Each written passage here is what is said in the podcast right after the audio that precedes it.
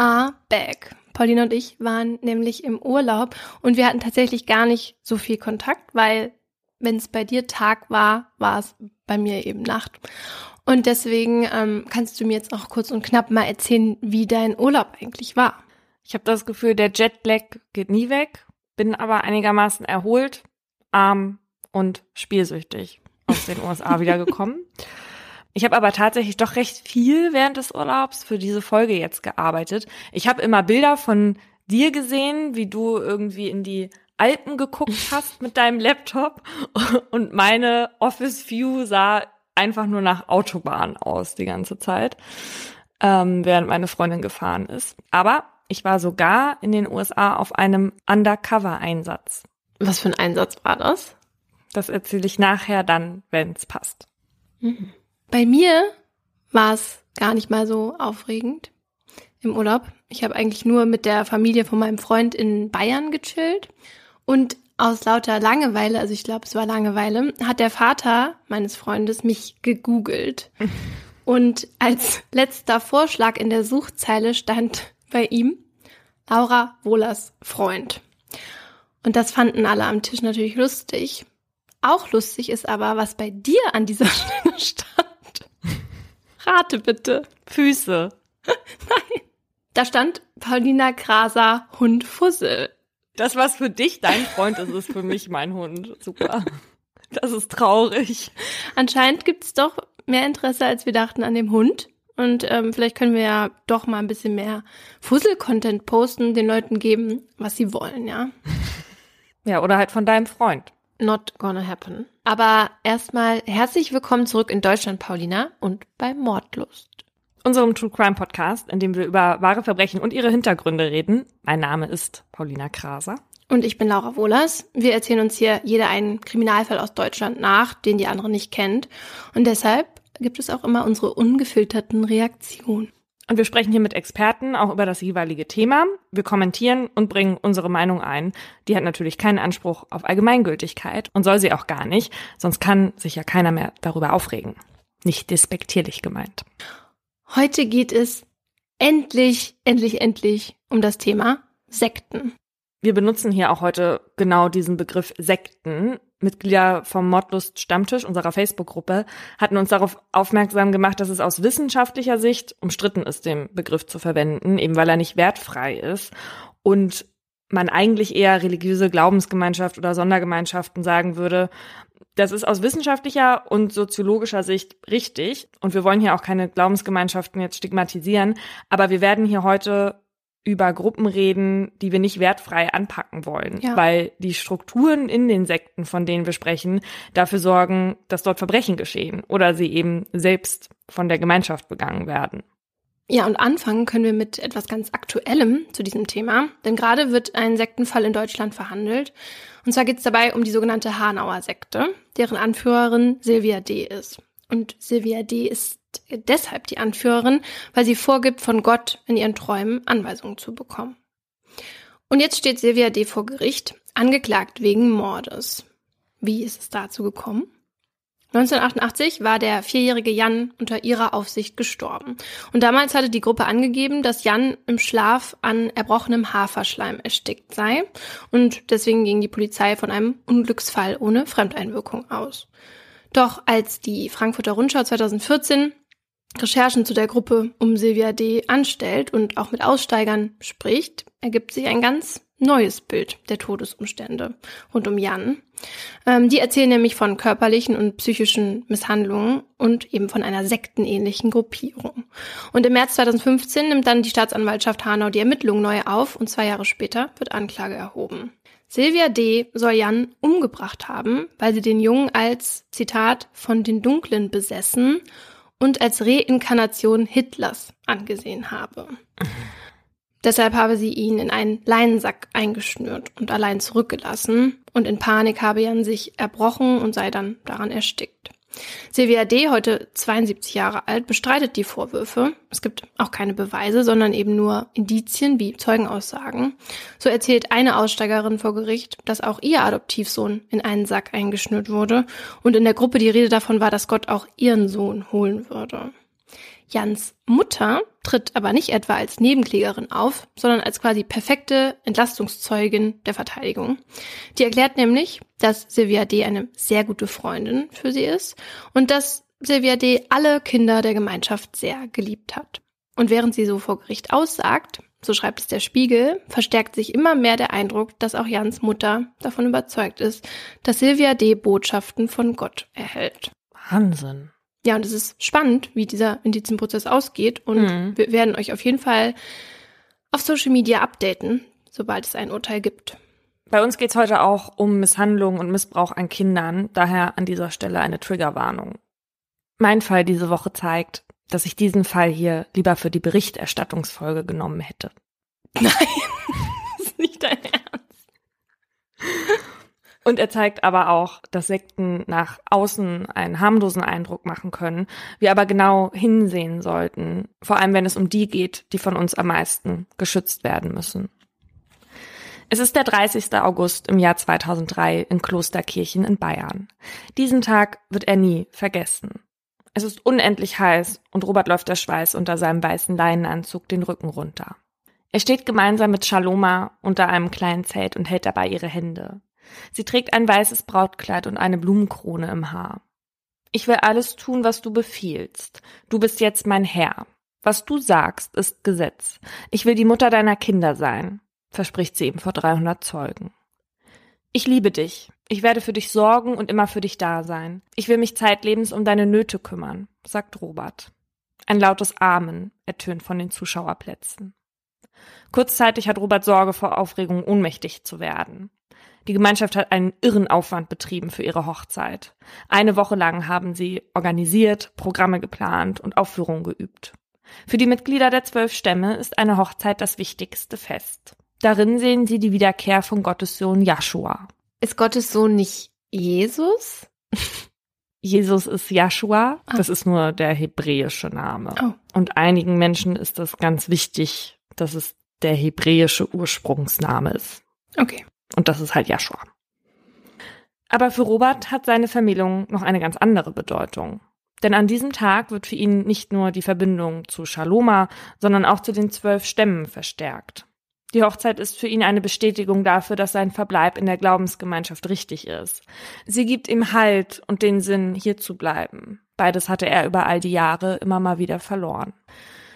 Robert kommt 1990 das erste Mal mit den zwölf Stämmen in Kontakt. Einige Jünger sprechen ihn auf einem Hippie-Festival an. Eigentlich war er dort, um nach Peace und Love und einem guten Trip zu suchen.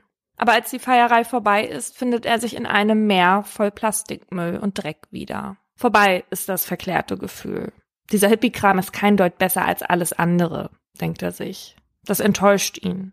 Schon seitdem er ein Teenager ist, sucht er nach etwas Wahrhaftigem, einer anderen Art zu leben, nach irgendwas, das ihm Antworten auf seine Fragen im Leben gibt.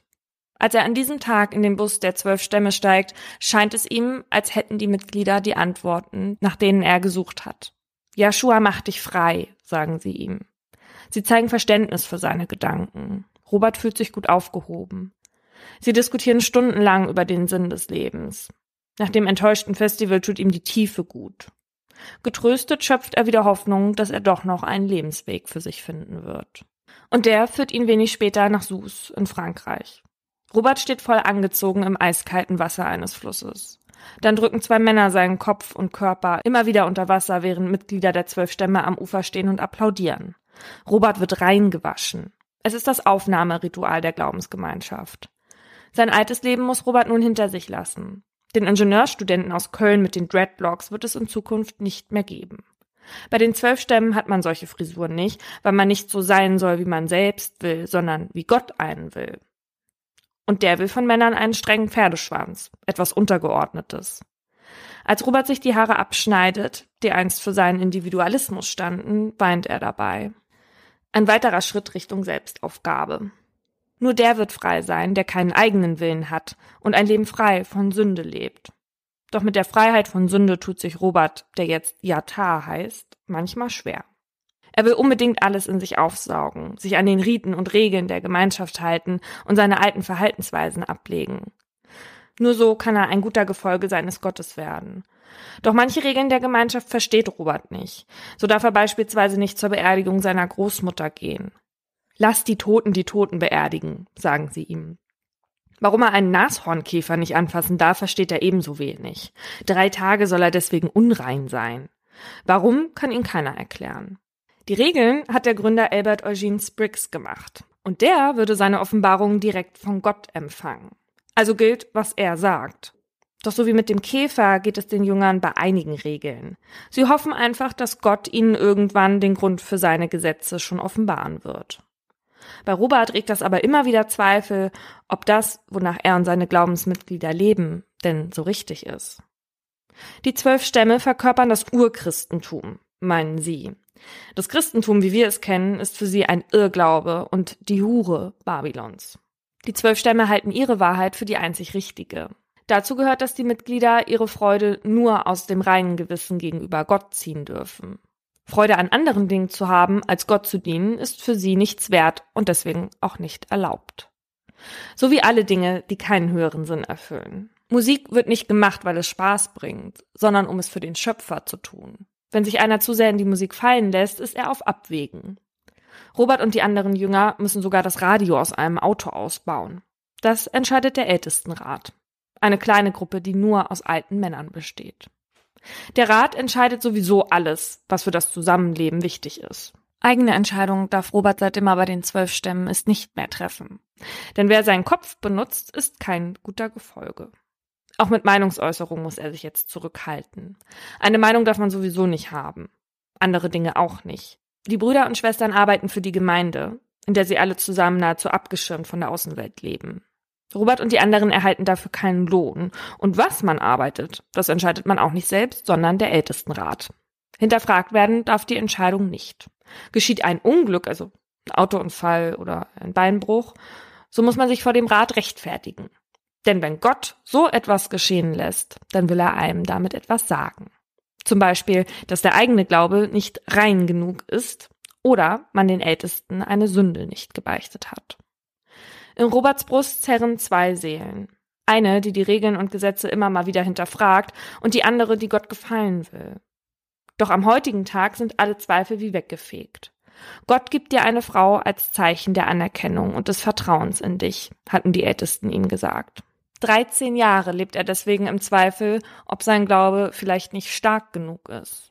Währenddessen haben seine Brüder alle schon längst eine Familie gegründet. Aber jetzt hat Gott ihm Shaloma geschickt und er fühlt sich dem Glauben mehr verbunden denn je. Aus Shalomas Gelübde wird ziemlich deutlich, wie die zwölf Stämme die Stellung der Frau sehen. Ich will mir meinen Kopf abschneiden. Von nun an sollst du mein Kopf sein. Ich will alles tun, was du befiehlst. Du bist jetzt mein Herr. Was du sagst, ist Gesetz. Ich will die Mutter deiner Kinder sein. Ein guter Herrscher ist, so lernen es die Jünger, wer viele Kinder bekommt. Fast die Hälfte der Mitglieder der zwölf Stämme besteht aus Kindern. Sie sind wichtig für die Gemeinschaft. Die Nachkommen werden nämlich dafür sorgen, dass die zwölf Stämme ihr Ziel erreichen werden.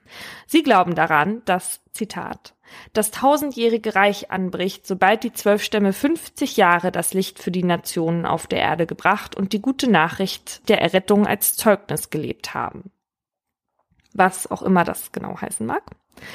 Drei Jahre bevor Gott dann auf die Erde kommen wird, müssen sich alle Gemeinschaften der zwölf Stämme auf der ganzen Welt auf in die Wildnis machen und sich dort verstecken.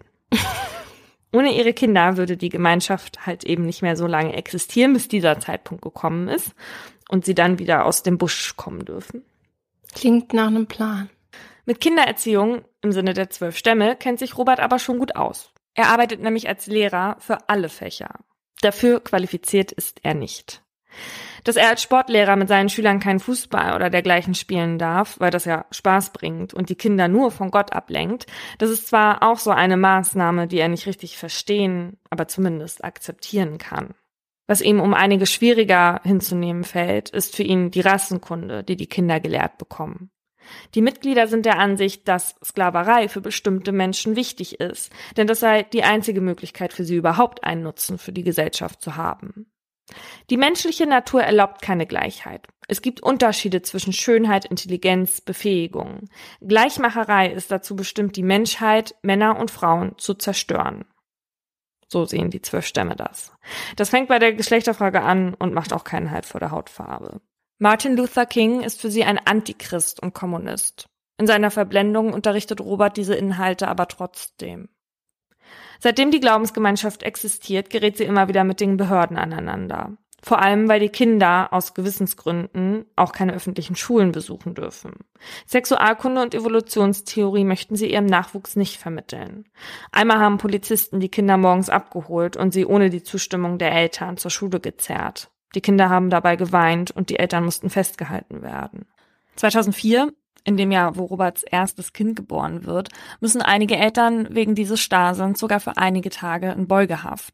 Daraufhin überprüft das Landratsamt Donau-Ries sogar, ob sie den Eltern der Gemeinschaft nicht sogar das Sorgerecht entziehen können. Erst 2006 genehmigt das Bildungsministerium den Heimunterricht. Damit entspannt sich die Lage. Hätten die verantwortlichen Personen gewusst, welche Inhalte die zwölf Stämme unterrichten und dass die Glaubensgemeinschaft aus dem Glauben heraus alleine schon keine schlauen Kinder will, dann wäre diese Abmachung sicherlich geplatzt. Ja, haben die das nicht mal getestet oder mal Doch. nachgeschaut? Doch haben sie. Aber die zwölf Stämme, die wissen halt, wie man nach außen wirkt, wie eine intakte, glückliche Gemeinschaft. Und die haben die Inhalte dann auch immer weggepackt. Hm. Und die Behörden haben sich davon blenden lassen. Und sie haben vor allem auch nicht gesehen, unter welchen Umständen die zwölf Stämme versucht haben, dieses Bild aufrechtzuerhalten. Das weiß nämlich lange Zeit von außen niemand. Damit die Kinder nicht aus ihren eigenen Erfahrungen lernen, sondern auf dem vorgegebenen Weg der Eltern bleiben, treffen die zwölf Stämme furchtbare Disziplinarmaßnahmen. Heißt, dass alle Mitglieder jederzeit dazu angehalten sind, die Kinder zu schlagen, wenn sie sich einen Fehltritt erlauben. Das beginnt schon im Alter von zwei Jahren. Die schnelle Reinigung des Herzens, so nennen sie das. Auch Robert muss seine Schützlinge jeden Tag züchtigen. Manche Kinder schlägt er mehrmals täglich. Wenn ein Kind im Unterricht lacht oder quatscht, dann nimmt er es mit in die Heizungsräume der Gemeinde. Die dienen öffentlich als Disziplinarräume. Dort werden die Ruten in einem Behälter mit Öl aufbewahrt. So bleiben sie lange biegsam und werden beim Schlagen auch nicht brechen. Mit der Hand wird nicht gehauen. Nur dumme Eltern schlagen die Kinder mit der Hand, heißt es. Dass die Hand als Züchtigungsmittel nicht taugt, das wisse man ja schon aus der Hundeerziehung.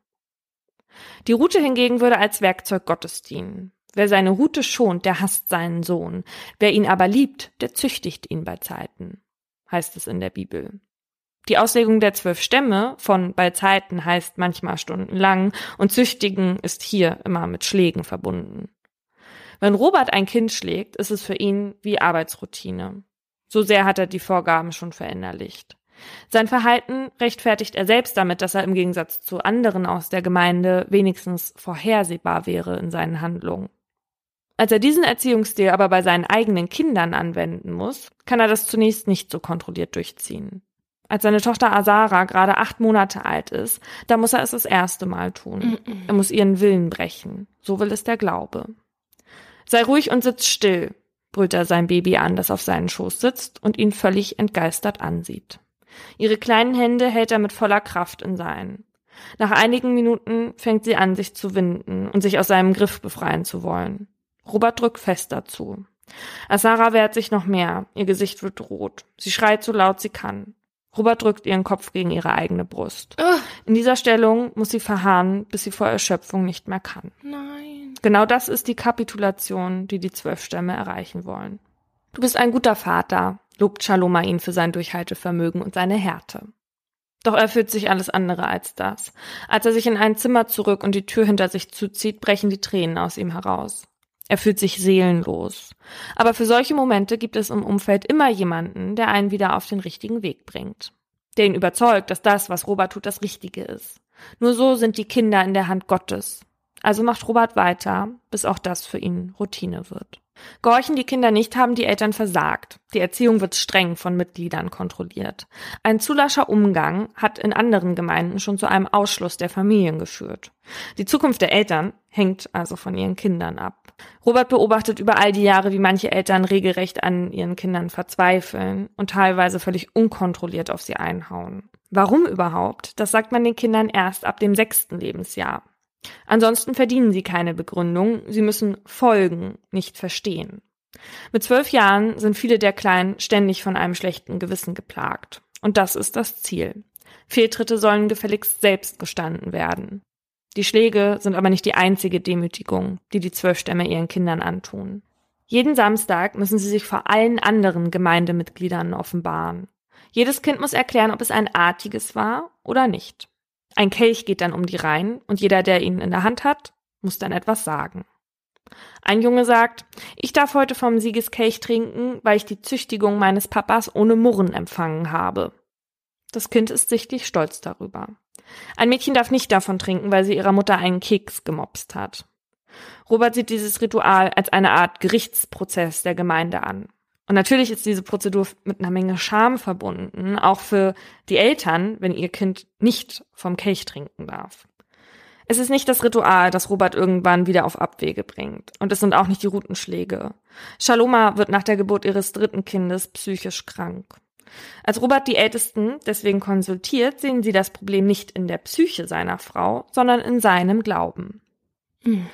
Eine Psychose ist keine Krankheit, sondern dein geistiges Problem, sagen sie ihm und raten die Krankheit mit Gebeten auszutreiben. Ihr Zustand verschlechtert sich daraufhin aber so dramatisch, dass Shaloma irgendwann Robert und ihre eigenen Kinder nicht mehr erkennt und sogar Essen und Trinken verweigert. Weil er einfach nicht mehr weiter weiß, widersetzt er sich den Anweisungen des Ältestenrats und bringt Shaloma in die Psychiatrie. Die Psychopharmaka, die sie ihr dort verschreiben, schlagen schnell an. Dieses Ereignis hat Spuren bei Robert hinterlassen und in ihm regt sich der Wunsch, mit seiner Frau außerhalb der Gemeinde glücklich zu werden. Shaloma stimmt einem Versuch zu, aber die Zeit ist schwer für die junge Familie. Die zwölf Stämme machen es Aussteigern fast unmöglich, sich außerhalb der Reihen zurechtzufinden. Und für Shaloma ist es besonders schwer, weil sie als Kind in die Gemeinde hineingeboren wurde. Sie kann sich in der neuen Welt, die nach ganz anderen Regeln lebt, einfach nicht zurechtfinden. Sie hatte sie ja nie vorher betreten. Wenn sie mit anderen Frauen in Kontakt ist und die übers Fernsehen reden, dann weiß sie nicht, was sie sagen soll. Sie wird zurück nach Klosternzimmern. Robert hadert mit sich. Aber zu diesem Zeitpunkt überwiegt sein Wunsch, die Familie zusammenzuhalten. Außerdem hat er Angst, dass die zwölf Stämme die Kinder und auch seine Frau dann wegbringen könnten. Also weg von ihm. Er will sich später nicht vorwerfen lassen, nicht alles getan zu haben. Bei seiner Rückkehr aber verkündet die Gemeinde, dass er das Recht auf seine Frau und die Kinder verwirkt hätte. Er könne froh sein, dass seine Kinder wieder aufgenommen werden und weiterhin in der Hand Gottes leben dürfen. Robert besteht eine harte und lange Bewährungsprobe, in der er nicht weiter der Verantwortliche seiner Kinder ist. Dennoch erlauben die Ältesten ihm irgendwann Shaloma wiederzusehen. Und obwohl die Beziehung zwischen den beiden sich merklich verändert hat, zeugen sie noch ein weiteres Kind. Seine anderen drei werden indessen von der Gemeinde und Shalomas Vater aufgezogen, mit harter Hand. Sein jüngster Sohn leidet besonders darunter. Er ist damals ein Jahr alt und erlebt kaum eine Mahlzeit ohne Schläge. Nachdem Shaloma zwei Jahre nach dem ersten Ausstieg direkt nach der Schwangerschaft wieder unter den gleichen Symptomen leidet, unternehmen die beiden einen weiteren Fluchtversuch. Aber auch der ist nicht von Erfolg gekrönt. Für Shaloma ist ein Leben außerhalb der zwölf Stämme Sünde und für ihr Verlassen wird Gott sie bestrafen. Da ist sie sich sicher. Eigenständig zu denken und Entscheidungen zu treffen gelingt ihr ebenso wenig, wie sich an die neuen Umstände zu gewöhnen. Sie kehrt zu den zwölf Stämmen zurück und kommt nie wieder. Robert erfährt irgendwann, dass sie seine Frau in die USA verschickt haben, damit sie weit weg und damit unanfällig für weitere Annäherungsversuche von ihm ist. In den USA wird sie als Heldin gefeiert. Immerhin war ihr Glaube zu Gott stärker als die Liebe zu ihrem Mann und zu ihren eigenen Kindern. Toll. Roberts Kinder haben manchmal Probleme, sich in den neuen sozialen Gefügen zurechtzufinden. Streit ertragen sie nur schwer. Heute schämt Robert sich für das, was er seinen Kindern angetan hat. Sie mussten die Konsequenzen dafür tragen, dass er sich spirituell als etwas Höheres sehen wollte. Aber durch seine Entscheidung auszusteigen, haben sie jetzt die Möglichkeit, mit immerhin einem Elternteil außerhalb der Sekte glücklich zu werden. Das sah kurzzeitig bei anderen Kindern nicht so aus, was mich zu meinem Aha bringt. Dem Kindesentzug der zwölf Stämme aus dem Jahr 2013. In dem Jahr habe ich eine Reportage im Fernsehen gesehen und da habe ich auch das erste Mal von den zwölf Stämmen gehört. Da hatte sich nämlich über Wochen ein RTL-Reporter, Wolfram Kunig, undercover bei den zwölf Stämmen eingeschleust. Kunig kennen wir hier im Podcast ja schon. Das war der Reporter, der zusammen mit Lydia Wenike und Sabine den Internetsadisten gestellt und überführt hat. Kunig hat sich unter anderem mit der Hilfe von Robert Player in die Gemeinde in Klosterkirchen eingeschleust. Da ist Robert dann ja schon zwei Jahre kein Mitglied mehr zu dem Zeitpunkt. Und von Wolfram Kunig wollte ich wissen, wie die Kinder dort auf ihn gewirkt haben.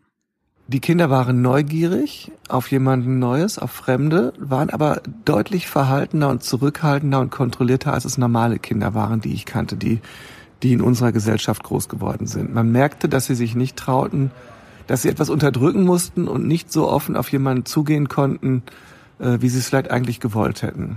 Ich habe keine Kinder spielen sehen, das war einfach nicht vorgesehen, sondern die Kinder haben eigentlich immer wenn sie Zeit hatten, Aufgaben bekommen. Also sie haben den Erwachsenen geholfen auf den Feldern sowieso, aber auch in der Solarindustrie haben sie mithelfen müssen. Also das Spielen für die Kinder war verboten. Das liegt auch daran, dass der Gründer der zwölf Stämme die Kinder der Gemeinschaft als etwas ganz Besonderes ansieht. Er sagt, von allem, was sie tun, müssen sie profitieren. Unsere Kinder sind nicht wie die da draußen. Übrigens, Kinder haben hier in Deutschland erst seit dem Jahr 2000 das Recht auf eine gewaltfreie Erziehung. Wenn Eltern trotzdem schlagen, dann können sie sich nach Paragraph 223 StGB strafbar machen.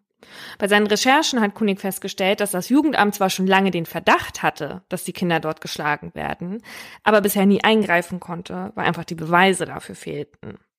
Also entschließt sich Kunig, Kameras in den Disziplinarräumen zu installieren. Als er seinen Einsatz dann da abbricht, nimmt er die Kameras mit, ohne zu wissen, was er eigentlich da aufgenommen hat. Und als ich damals die Bilder gesehen habe, haben die mich so aufgewühlt, dass ich nachts jemanden anrufen musste, weil ich nicht mehr einschlafen konnte. Also haben die da alles gezeigt oder wie bei RTL dann? Ja, nicht alles. Die haben schon zensiert gezeigt, aber schon das war grausam genug. Die Reportage gibt's online leider nicht mehr anzusehen. Deswegen erzählt uns Wolfram Kunig jetzt, was man auf den Aufnahmen sehen konnte.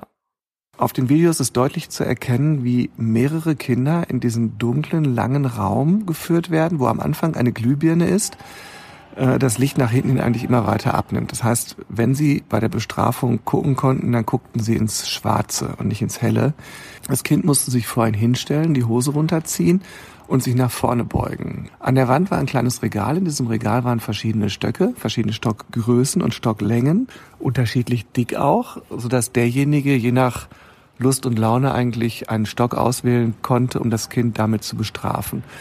Ob der auch drei oder fünf oder zehn Schläge gemacht hat auf den nackten Hintern des Kindes, das blieb ihm überlassen. Es gab da keine Kontrolle, keine Vorgaben ja, die Schläge wurden dann ausgeführt und nach den Schlägen wurden gegebenenfalls Tränen getrocknet, das Kind kurz aufgerichtet, die Hose hochgezogen und dann ging es zurück in das alltägliche Leben. Ja, und in einer Szene geht es dann darum, dass ein Kind offenbar ins Bett soll und das Kind sagt dann zu der Frau, mit der es da im Keller ist, ich bin nicht müde und dann muss es sich nach vorne beugen, dann wird geschlagen, dann sagt die Frau, sag, ich bin müde. Und das Kind weint und das geht ungefähr fünfmal so. Dass das Kind sagt, dass es nicht müde ist. Nee, das Kind sagt dann einfach nach dem ersten Mal nichts mehr, sondern so. weint nur. Und es wird durchgezogen, bis das Kind sagt, ich bin müde. Und dann ist es gut. RTL hat diese Aufnahmen aber nicht nur für die Reportage benutzt.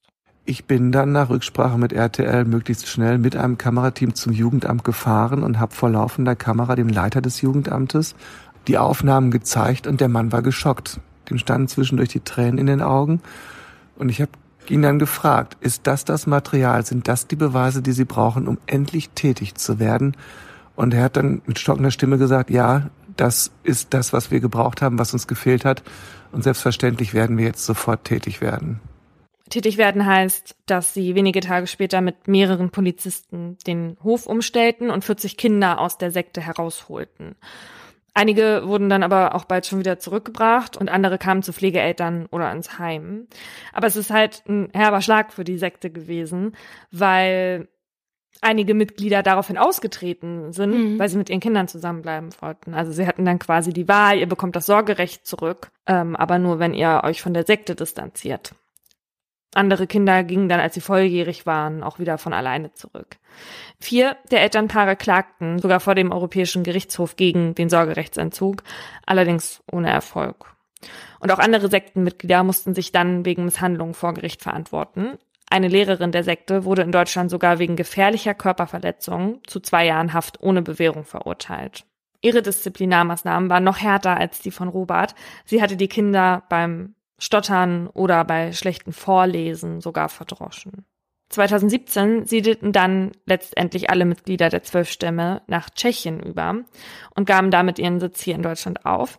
Tschechien hält es nämlich da ein wenig lockerer mit Kindesmisshandlung und dem Heimunterricht. Die Schläge und die Inhalte, die die Kinder gelehrt bekommen, sind aber nicht die einzigen Dinge, die den Kindern dort schaden. Aussteiger der zwölf Stämme berichten davon, dass die Ernährung sehr einseitig ist.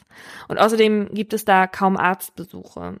In der Gemeinde in Sus stirbt 1995 ein Baby an einem Herzfehler. Bei der Obduktion wird dann außerdem eine akute Rachitis festgestellt, die ebenfalls nicht behandelt wurde. Es ist ein Vitamin D-Mangel und ähm, der kann zum Beispiel entstehen, wenn die Kinder zu wenig Sonne bekommen haben oder sich eben nicht ausgewogen ernährt haben. Und davon werden die Knochen so weich. Den Eltern wird daraufhin das Sorgerecht für ihre anderen Kinder entzogen und sie wandern ins Gefängnis. Dafür werden sie bei den zwölf Stämmen gefeiert und als Märtyrer angesehen. Robert schreibt in seinem Buch, dass ein Ältester, dessen Baby ebenfalls verstorben ist, mal zu ihm gesagt hat, Gott gibt Leben und Gott nimmt Leben. Das ist also seine Erklärung dafür. Ich finde es halt schwierig, dass man auch nichts dagegen machen kann, wirklich, ja. Die sind jetzt halt woanders hingezogen, okay. Ja. Und ähm, einige Kinder sind aber auch direkt nach dann nach dem Kindesentzug wieder dahin gekommen. Und wie kann man diesen Leuten helfen, die selber gar nicht checken, dass sie Hilfe brauchen, ja? Gerade die Kinder, die da reingeboren werden, kennen es halt nicht anders. Für die ist das völlig normal. Ja. Roberts Buch, das er geschrieben hat, heißt Der Satan schläft nie. Und das war meine Hauptquelle für die Recherche. Das finde ich wirklich empfehlenswert, weil das Roberts gesamte Reise beschreibt, also von Anfang bis Ende. Und er hat zusammen mit dem Journalisten Axel Wolfsgruber geschrieben, der auch mal zu den zwölf Stämmen recherchiert hat. Und mal abgesehen davon, ähm, dass ich das für einen Erfahrungsbericht wirklich gut geschrieben finde, mhm. ist es auch authentisch. Also er reflektiert natürlich am Ende aus seiner Sicht heute, aber er tut nicht so, als hätte er das alles währenddessen schon ganz furchtbar gefunden. Weil das hat er ja auch nicht. Er war ja Teil dessen. Und er war ja zumindest zeitweise auch von diesem System überzeugt. Ja, und es ist auch wichtig, dass AussteigerInnen im Nachhinein dazu stehen, um zu zeigen, dass auch viele freiwillig dort bleiben und nicht immer mit Gehirnwäsche oder Gewalt dazu gezwungen werden. In meinem Fall heute geht es aber genau um so eine Geschichte. Und die erzählt von einem Mann, dessen Liebe so groß war, dass er 40 Jahre in der Hölle überlebt hat. Sommer 1956. Wolfgang ist neun Jahre alt. Zusammen mit seinen Eltern ist er an diesem Augusttag in einem kleinen Ort in der Nähe von Wolfsburg. Dort findet an diesem Wochenende eine Zeltfreizeit statt. Ein Paul Schäfer soll dort die Bibel auslegen und Erwachsene taufen. Ein faszinierender Mann, sagen sie, ein Gottesmann, einer, der etwas bewegen will hatte Wolfgangs Mutter ihm aufgeregt erzählt. Und da kommt er auch schon auf ihn zu, der Mann, wegen dem hier heute alle versammelt sind. Rote Haare, Sommersprossen sind des Teufels Volksgenossen, kommentiert Schäfer Wolfgangs Aussehen und fährt ihm dabei mit der Hand durch die Haare. Der kleine Mann mit dem auffälligen Glasauge sorgt bei Wolfgang für ein ungutes Gefühl. Doch alle anderen scheinen von ihm begeistert. Der Wanderprediger tritt prophetisch auf, ganz so, als hätte ihn Gott geschickt. Bisher hat er schon mehr als 40 Anhänger um sich geschart, denen er einen intensiven christlichen Glauben bietet und von denen er totale Hingabe verlangt. An diesem Tag sieht Wolfgang, wie diese Menschen Schäfer gespannt zuhören, wie sie zusammen beten und singen. Von diesem Gesang wird Wolfgang wie magisch angezogen. Genauer, von einer hellen Stimme. Sie gehört einem Mädchen in weißem Sommerkleid, das neben anderen Sängerinnen auf der Bühne steht. Als Wolfgangs Eltern irgendwann nach Hause wollen, müssen sie ihn von der Bühne wegzerren. Und als er im Auto auf der Rückbank sitzt, hat er immer noch ihre Stimme im Ohr und ihr Bild im Kopf. Das Bild von Gudrun. Drei Jahre später sieht Wolfgang Paul Schäfer wieder. In einem Kinderheim in Heide bei Siegburg, in das Wolfgang von seiner Mutter geschickt wurde, weil sie der Meinung ist, dass Wolfgang bei einem Mann wie Schäfer besser aufgehoben sei. Dieses Haus gehört zu einem Gebäudekomplex, den Schäfer erst vor kurzem hat bauen lassen. Der Prediger wollte schon lange ein Heim für seine Schäfchen errichten, denn die Gemeinschaft wächst. Seinen Anhängern schrieb er, alle, die dazu bereit sind, ihr persönliches Leben aufzugeben und ihre Arbeitskraft und ihr verdientes Geld der Gemeinschaft zu überlassen, sollen Kreuzer genannt werden und sind die tragende Gruppe der ganzen Gemeinde. Alle anderen müssen zehn Prozent ihres Lohns an Schäfer abführen. So konnte er das Haus finanzieren. Wolfgang kommt am Karfreitag 1959 in Heide an. Dort sieht er Schäfer auf einer Bühne stehen und brüllen, heute ist Karfreitag, tut Buße, ihr Sünder. Dann muss jeder seine Sünde aufschreiben und den Zettel in einen Kasten werfen. Wolfgang will zurück nach Hause. Doch dann entdeckt er Gudrun, das Mädchen, das ihn drei Jahre zuvor verzaubert hatte. In Heide ist Schäfer jetzt nicht nur Oberhaupt der christlichen Gemeinschaft, sondern auch Erzieher, bei dem die Prügelstrafe hoch im Kurs steht. In einem seiner Rundbriefe schreibt er dazu, das Kind wird seine Unarten lassen und sich fürchten. Durch die ausgestandenen Züchtungen lernt es, was Wehtun bedeutet. Wer gegen Regeln verstößt, wird in Heide aber nicht mit Schlägen auf die Finger bestraft, sondern richtig verprügelt. So sehr, dass die Kinder danach mehrere Tage auf die Krankenstation müssen. Wenn sie dann dort liegen, kommt Schäfer zu ihnen ans Krankenbett und tröstet. Nicht, weil er sie wirklich trösten will, sondern weil er ihre Nähe sucht. Denn Paul Schäfer vergreift sich an den Kindern, jeden Tag. Mit Wolfgangs erster Nacht bei ihm im Zimmer endet auch seine Kindheit ganz abrupt. Schäfer vergeht sich aber nicht erst an kleinen Jungen, seit es das Kinderheim gibt. Er wurde schon in anderen Gemeinden auffällig, weshalb er immer weiter zog und so zum Wanderprediger wurde. Wenn er seiner Gemeinde jetzt von Gott erzählt, erklärt er ihnen immer wieder, dass die wahren Christen, solche, die göttliche Botschaften empfangen, so wie er, immer verfolgt werden. Und dass sie sich nicht wundern sollen, wenn man eines Tages auch ihn angreift. Obwohl Schäfer seine Sexualität jeden Tag auslebt, wird Sexualität an sich von ihm verpönt. In seinen Predigen verteufelt er körperliche Begierden und die sogenannte Fleischeslust. Schon früh soll in den Kindern der Gemeinde verankert werden, dass Paarung und Fortpflanzung für Tiere sei und Männer und Frauen nicht zusammengehören. So wie an einem Abend, nachdem ein paar Jungs, darunter Wolfgang, heimlich Fußball gespielt haben. Bei dem darauffolgenden Verhör sagt Schäfer zu Wolfgang, da waren sieben Jungs, die haben beobachtet, dass du dich extra so hingeworfen hast wegen der Mädchen, die hinter dem Tor standen. Ich habe die gar nicht gesehen, sagt Wolfgang, und Panik steigt in ihm auf. Auch noch leugnen. Und vorher hast du die Hose hochgezogen, damit sie beim Sprung in die Hosenbeine gucken und das sehen konnten. Wolfgang versucht zu erklären, dass er gelernt hat, so einen Ball zu fangen. Doch vergeblich. Schlagen, befiehlt Schäfer, und sieben Jungs stürzen sich auf Wolfgang. Danach muss Wolfgang seine Sünde aufschreiben, so lange bis Schäfer findet, dass er die richtige Formulierung verwendet. Kurz, wie alt ist Wolfgang zu dem Zeitpunkt jetzt? Zwölf. Okay. Im Laufe seiner ersten Monate in Heide merkt Wolfgang, dass man lieber gleich schreibt, was Schäfer will. Dann braucht man den eigenen Willen gar nicht erst anstrengen, denkt er. Über den eigenen Willen schleicht sich der Teufel ein, sagt Schäfer. Mit Gudrun kann bzw. darf Wolfgang in seiner Zeit in Heide nur wenige Worte wechseln. Einmal sagt er, ich möchte mal mit dir sprechen, doch er sagt es nur ganz leise, nur zum Üben. 1961 wird Schäfer wegen sexuellen Missbrauchs angezeigt. Einige Eltern hatten sich zusammengetan und dazu durchgerungen. Kurz danach betritt er die Bühne des Versammlungsraums in Heide. Er hat eine Prophezeiung. Wir gehen verloren. Wir haben den Ruf Gottes, wir sollen dieses Land verlassen und nach Chile gehen. Chile hat sich Schäfer ausgesucht, weil das Land ihn nicht ausweist und er Kontakte zur chilenischen Botschaft in Deutschland hat. Er prophezeit Gefahr durch Krieg in Deutschland und ein urchristliches Leben im gelobten Land Chile. Dass er die größte Gefahr für alle ist, glaubt keiner. Denn das, was Schäfer sagt, ist für die Gemeinde richtig und wahr, denn er ist ihrem Gott am nächsten. Schäfer flieht als erstes, gemeinsam mit seinen engsten Vertrauten. Danach werden die Kinder nach Chile gebracht, die gegen ihn aussagen könnten. Offiziell heißt es, sie würden Urlaub in Dänemark machen. Welche Eltern, die nicht in Heide wohnen, damals wirklich wissen, wohin ihre Kinder reisen, ist im Nachhinein nicht mehr festzustellen. Viele der Einverständniserklärungen sind gefälscht. Um 15 Uhr am 27. Juni 1961 landet Wolfgang in Santiago de Chile.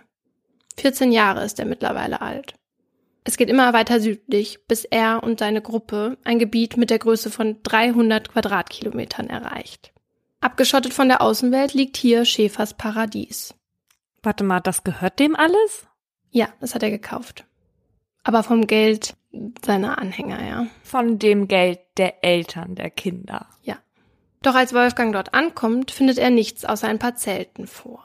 Die erste Zeit in seiner neuen Heimat ist hart für den Heranwachsenden. Wenig Schlaf, körperliche Arbeit, keine Privatsphäre, keine Hygiene und nicht viel zu essen. Doch mit der Zeit kommen immer mehr Mitglieder aus Deutschland nach und packen mit an. Insgesamt rund 300 Menschen, darunter irgendwann auch Gudrun.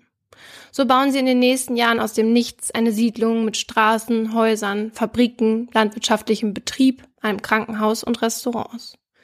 Die Colonia Dignidad entsteht, die Kolonie der Würde, so nennt Schäfer die Gruppe. Ein zynischer Name, führt Schäfer hier doch alles, was er in Deutschland getestet hat, noch organisierter und strenger durch. So werden Männer, Frauen und Kinder getrennt, Familien auseinandergerissen. Sie dürfen nicht mehr zusammen schlafen, nicht zusammen essen und mit der Zeit auch nicht mehr miteinander reden. Nach einigen Jahren erkennen Kinder ihre Eltern nicht mehr, wenn sie sie zu besonderen Anlässen sehen dürfen, zum Beispiel für repräsentative Fotos. Denn nach außen soll alles nach bayerischer Idylle mit Frauen in Dirndeln und Männern in Lederhosen aussehen. Und das alles in Chile. Ja, also diese Videos, das, das glaubst du nicht. Das sieht aus wie so ein bayerisches Volksfest da, ja. Doch die Colonia Dignidad ist Zwangslager statt bayerischer Idylle und Sekte statt christlicher Gemeinschaft. Bis zu 16 Stunden müssen die Mitglieder täglich unbezahlt arbeiten. Und wenn nicht ordentlich gearbeitet wird, gibt es Maßnahmen, um die von Schäfer behauptete Besessenheit zu behandeln. Maßnahmen bedeuten dann zum Beispiel, dass alle auf einen einprügeln, mit Fäusten, Stöcken und Kabelenden, solange bis man zusammenbricht und ins Krankenhaus kommt. Dort wird man dann schlimmstenfalls mit Elektroschocks behandelt, bis man sich nur noch an die eigene Schuld erinnern kann. Und wenn ein Mitglied beobachtet, dass ein anderes nicht richtig arbeitet oder sonst gegen irgendeine Regel verstößt, dann muss dieses das petzen. Sowieso muss alles gebeichtet werden in der Colonia Dignidad, auch Gedanken. Schäfer sagt nämlich, dass man den Teufel blamieren und ihn somit entmachten kann, wenn man Sünden laut ausspricht. Die soll man aufschreiben und ihm aushändigen. Dabei werden aber auch Taten gebeichtet, die niemals stattgefunden haben, weil Schäfer seine Leute zu Falschaussagen zwingt. Dadurch sammelt er ganze Ordner unterschriebener Lügen, die ihm als Druckmittel zur Verfügung stehen, und schafft eine Umgebung des absoluten Misstrauens. Als einige Mitglieder mit der Zeit erkennen, dass sie nicht das bekommen haben, was ihnen versprochen wurde, wollen sie die Kolonie verlassen. Um das zu verhindern, wird das Gebiet mit Stacheldraht umzäunt. Schäfer lässt Überwachungsanlagen aufbauen. Tonbänder und Kameras laufen auch in Privaträumen mit. Gott. Wolfgang traut sich nicht zu fliehen, obwohl er möchte. Sein Freund Wolfgang Knese traut sich schon. Der schafft es sogar bis zur deutschen Botschaft in Santiago. Doch dort wird er festgehalten, bis jemand aus der Kolonie ihn abholt. Denn Schäfer hat gute Kontakte zu den Behörden. Boah. Denn in seinem Krankenhaus werden auch Chilenen behandelt. Umsonst. Die dritte Flucht gelingt Wolfgang Knese. Und so schafft es der Jugendliche 1966, die Kolonie hinter sich zu lassen.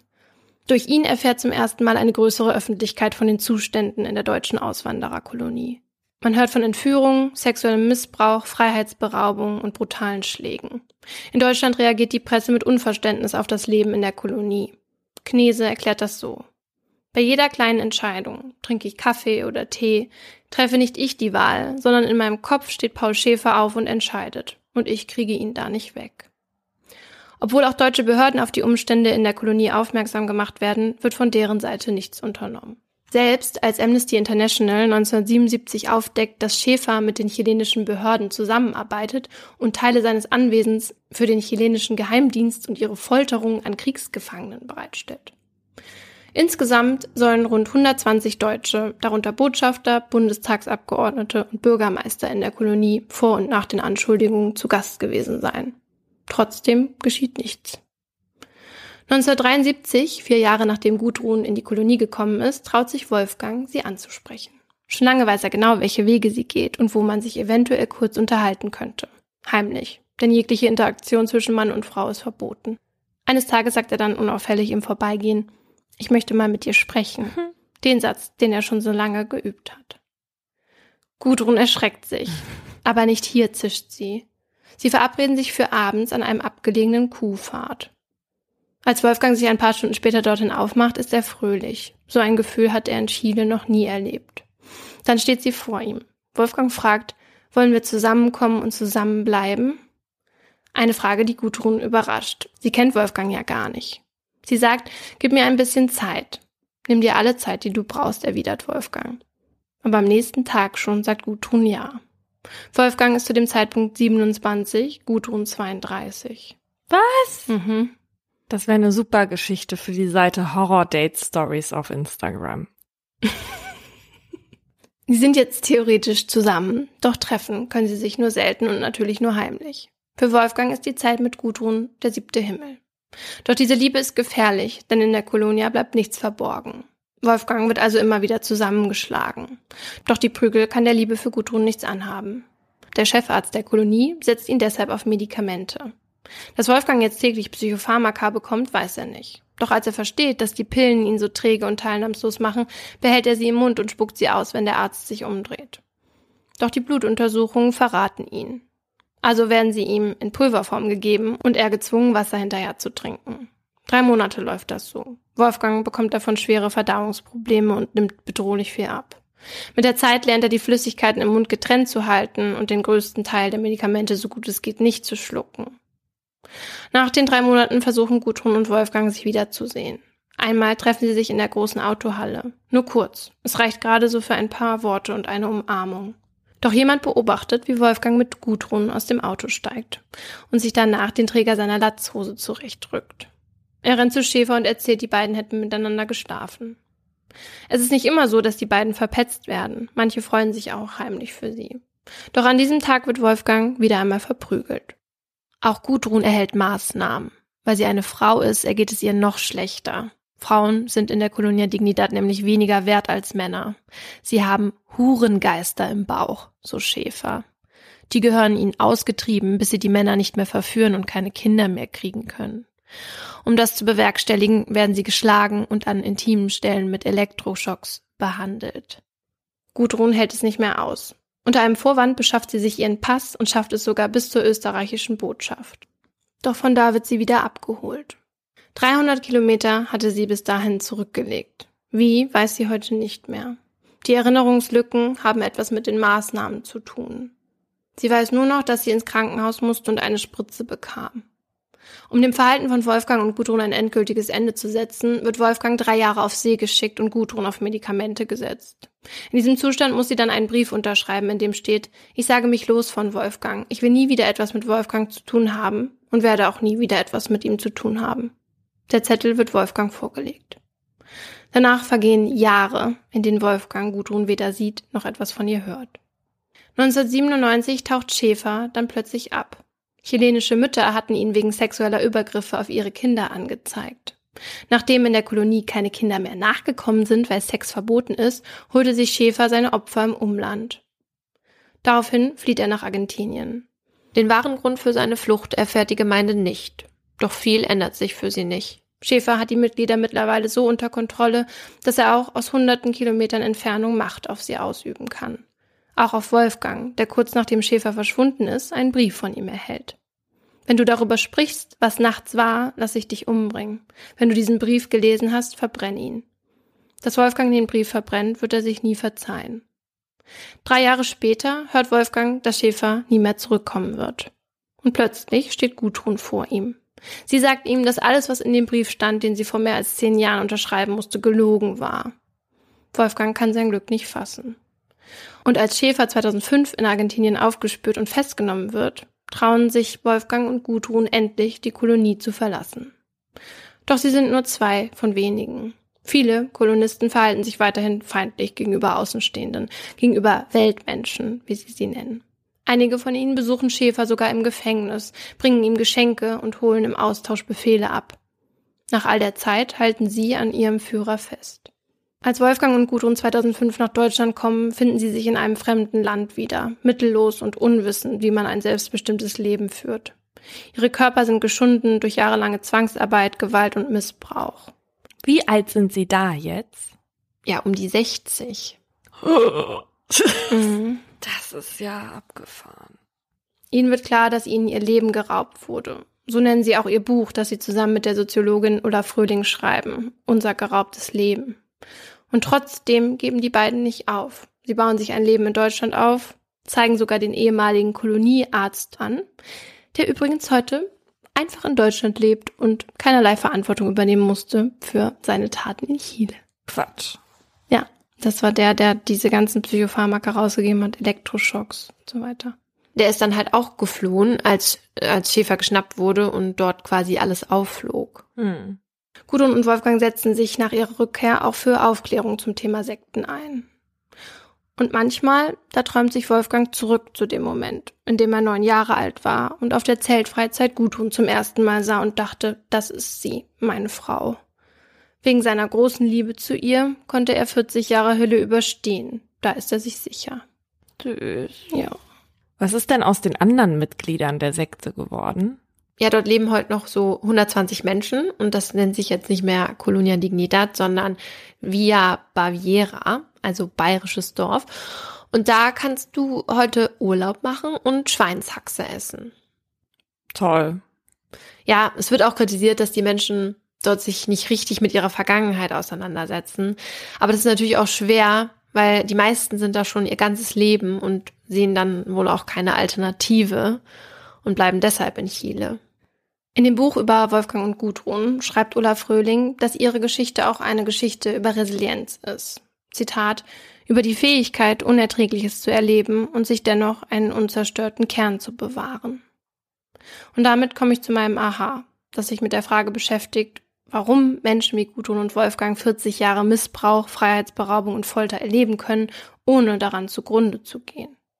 Ein möglicher Erklärungsansatz ist eben die sogenannte Resilienz. Und Menschen werden dann als resilient bezeichnet, wenn sie in großen psychischen und körperlichen Stresssituationen psychisch gesund bleiben oder nach einer kurzen Phase von Belastungssymptomen wieder zur alten Form zurückfinden. Würdest du, Paulina, sagen, dass du ein resilienter Mensch bist? Also ich würde sagen, dass ich auch nach kurzer Belastung wieder zu meiner Ursprungsform zurückfinde in welchem Zustand diese Ursprungsform ist, möchte ich nicht kommentieren. Also ich, ich finde schon, dass du, also ich glaube schon, dass du resilient bist. Warum sage ich dir am Ende von meinem Aha? Verschiedene Studien haben ergeben, dass resiliente Menschen in der Regel zuversichtlicher sind als andere. Okay, vielleicht dann doch nicht.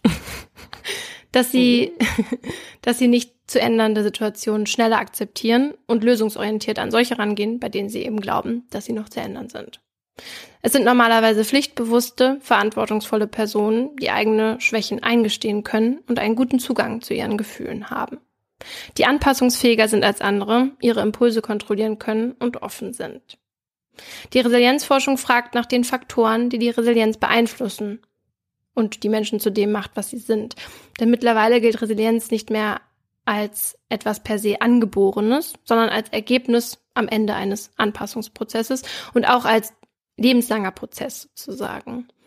Und als einer der stärksten Einflüsse hat die Forschung soziale Beziehungen herausgestellt. Wer zumindest eine Vertrauensperson hat, auf die er sich verlassen kann, wird einen Schicksalsschlag psychisch besser überstehen. Für Wolfgang war diese Person Gudrun und andersrum. Und obwohl sie sich halt selten sahen und ja auch teilweise jahrelang auseinandergerissen wurden, wussten beide doch, dass sie sich in gewisser Weise aufeinander verlassen können. Auch soziale Gruppen, wie zum Beispiel eine religiöse Gemeinschaft, eine Partei oder ein Sportverein, können die Resilienz fördern. Der Soziologe Hartmut Rosa sagt, Kaum etwas ist für uns so wichtig wie das Gefühl, mit anderen verbunden zu sein, als Mensch gesehen und anerkannt zu werden.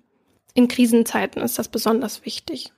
Auch wenn Wolfgang und Gudrun nicht viele Menschen um sich herum hatten, die ihnen diese Anerkennung zeigten, gab es doch einige, die genauso fühlten und dachten wie sie und die sie ja auch nicht verpetzten und sich insgeheim für sie freuten. Das wussten sie.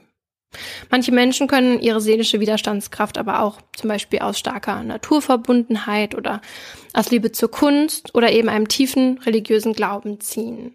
Und ob du es glaubst oder nicht, Gudrun und Wolfgang haben ihren Glauben nicht verloren und sind auch noch der Meinung, dass Gott ihnen geholfen hat, die Zeit in Chile zu überstehen. Ja, das ist ja tatsächlich auch nicht so ungewöhnlich, wenn die ehemaligen Mitglieder erkennen, dass das alles von der Auslegung einer Person ausging und das gar nicht so viel mit dem Glauben an sich zu tun hatte, den man halt auch ganz anders ausleben kann. Ja, ich weiß nicht. Ich hätte gedacht, dass man nach so einer Erfahrung den Glauben vielleicht einfach ganz hinter sich lässt. Aber auch kognitive Faktoren können Resilienz beeinflussen. So sind intelligentere und humorvollere Menschen meist resilienter als andere. Und welche Rolle unsere Gene spielen, das wird kontrovers diskutiert und auch noch erforscht. Aber es gibt Hinweise darauf, dass die Stressregulation, die Aktivität des Belohnungssystems und auch das Wachstum von Nervenzellen Einfluss hat. Heute ist Resilienz ein Trendwort und es gibt ganz viele Ratgeber und Trainings, ähm, die man machen kann. Dr. Raphael Kalisch vom Deutschen Resilienzzentrum sagt auch, dass Resilienz in gewissem Maße erlernbar ist. Allerdings sei dies ein langfristiger Prozess, also eher wie eine Psychotherapie und man würde jetzt nicht resilient werden, nur weil man einmal ein Resilienzseminar besucht hat, das zum Beispiel vom Chef bezahlt wurde oder von der Chefin bezahlt wurde, keine Ahnung, um den Angestellten noch mehr Arbeit aufzubürden. Aber eine seelische Rüstung gibt es für niemanden.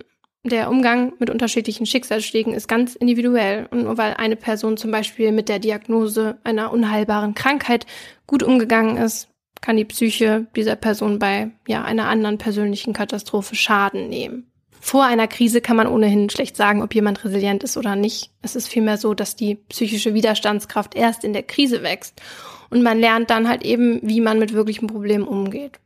Und deshalb bin ich der Meinung, dass du resilient bist, weil du genau wie ich schon einige echte Krisen erleben musstest und die haben dich stärker gemacht. Krisen sind für uns das, was für Popeye Spinat ist.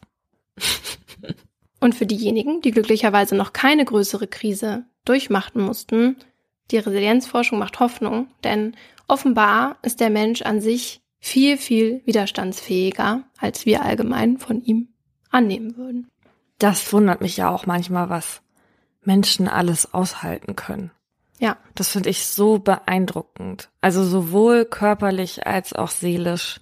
Aber das macht einen ja auch optimistisch, dass man denkt, man schafft dann doch irgendwie alles, ja. Ich schaffe jetzt trotz hoher Resilienz wegen des Jetlags nicht mehr so lange wach zu bleiben. Deswegen lass uns mal darauf gucken, was eine Sekte eigentlich so ausmacht. Okay, go. Es ist ja nicht genau geklärt, was eine Sekte ist und was nicht. Und weil sich viele Gruppierungen auch im Verborgenen bewegen, gibt es keine zuverlässigen Zahlen über Sekten in Deutschland. Es soll nur ungefähr circa 600 Gemeinschaften geben. Aber damit sind halt eben auch ganz normale, unproblematische Glaubensgemeinschaften gemeint. Der Leiter der evangelischen Zentralstelle für Weltanschauung sagt aber, dass die Zahl der Interessenten heutzutage weiter steigt. Gerade kleine Gruppen sind interessant für Sinnsuchende. Und das liegt zum einen an der Migration, dann daran, dass alternative Heilmethoden beliebter werden und daran, dass der Selbstcoaching-Markt wächst. Also durch diesen Selbstoptimierungswahn entstehen einfach mehr Gruppierungen, weil sich Menschen mit denselben Wünschen zusammentun. Um jetzt eine Sekte, so wie wir sie kennen, von anderen Glaubensgemeinschaften abgrenzen zu können, gibt es eine Checkliste für Sektenmerkmale. Darunter fällt zum Beispiel, dass man schon beim ersten Kontakt einen ganz anderen Blick auf die Welt bekommt. Die Gemeinschaft hat für jedes Problem eine Antwort und die Lösung ist erschreckend einfach, wenn man denn nach deren Überzeugung lebt. Oder die Gruppe hat eine Leitfigur, nach der sie sich orientieren kann. Die Person alleine kennt die ganze Wahrheit und ist unangreifbar. Außerdem schottet sich die Gruppe von der übrigen Welt ab, weil alle da draußen Gefallene sind.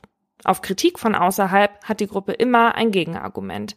Kritik ist außerdem der Beweis dafür, dass sie im Recht sind. Und gerade am Anfang bleibt für Neulinge noch relativ verborgen, was eigentlich das Ziel der Gruppe ist. Also die Betreuer der Anwerber halten sich eher vage und ungenau, wissen aber ziemlich genau, dass ihr Weg der richtige ist.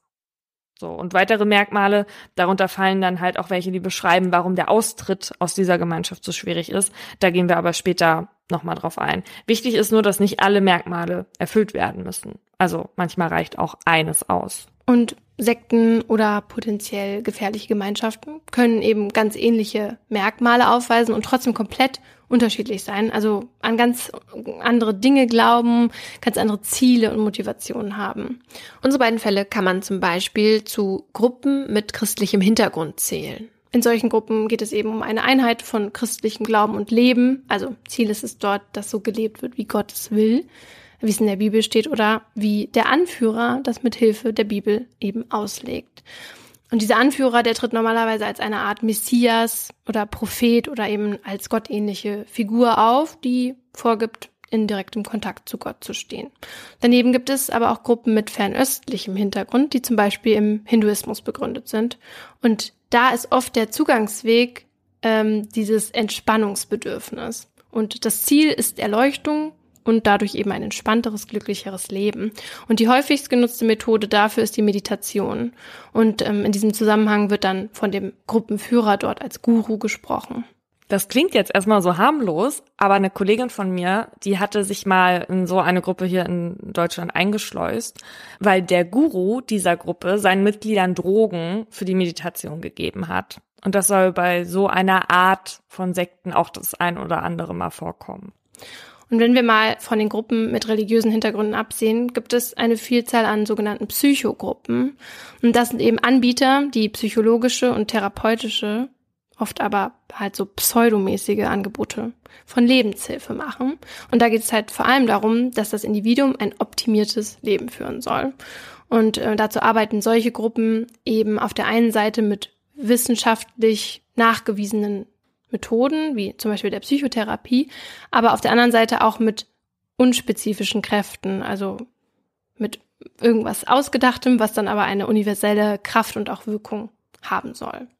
Und diese Mitglieder sollen dann mithilfe der Gruppe eben eine schnelle Persönlichkeitsentwicklung durchleben und dazu müssen sie dann halt Kurse, Seminare oder Workshops machen. Ja, so wie Scientology zum Beispiel, weil das ist eigentlich ja gar keine religiöse Gruppe, obwohl sie auch dieses Kreuz als Symbol haben. Die werden in Amerika auch offiziell als Religionsgemeinschaft anerkannt, ähm, aber die haben gar keinen religiösen Charakter in dem Sinne. Also bei denen ist es so, das ist eher eine Glaubensgemeinschaft, die sagen, dass der Geist, also der Tetan, so nennen die das, im Laufe des Lebens beschädigt wurde und man diesen dann wieder zur Ursprungsform zurückbringen muss, damit der wieder uneingeschränkt funktioniert. Sie sagen witzigerweise auch, dass das alles eine Wissenschaft ist, die den Verstand erforscht hat und die Quelle von allen psychosomatischen Leiden entdeckt hat. Und die können das beheben, indem sie Menschen zu einem optimalen Zustand verhelfen. Und Menschen in diesem Zustand hätten dann auch einen höheren IQ als der Mensch, der sie vorher waren. Mhm. Und wenn man sich so anguckt, was das kostet, diesen Zustand zu erreichen, könnte man davon ausgehen, dass Scientology halt hauptsächlich als Antrieb hat, Geld mit ihren Jüngern zu verdienen. Denn du besuchst halt diese Seminare und Kurse, um immer wieder einen höheren Status zu erreichen und die kosten halt voll viel. Und um den höchsten Scientology-Status zu erreichen, musst du um die 250.000 Euro, wenn nicht sogar noch mehr hinblättern. Also mit armen Mitgliedern kann Scientology nichts anfangen. ja, ich habe gestern eine Doku gesehen, in der es auch um eine Frau ging, die eben diesen höchsten Status hatte. Also die war dieser operierende Tetan Stufe 8. Und die hat sich aber dann nach Erreichen dieses Status das Leben genommen. Also du arbeitest jahrelang auf diesen Höhepunkt hin, der dich angeblich frei machen soll und begehst dann Suizid, weil du den Körper nicht mehr brauchst. Weg damit. Wahrscheinlich, weil du siehst, dass dich der Status doch nicht zu einem besseren Menschen gemacht hat. Mhm. So ein bisschen in diese Richtung gehen auch äh, Gruppen aus dem Bereich des alternativen Gesundheitsmarkts.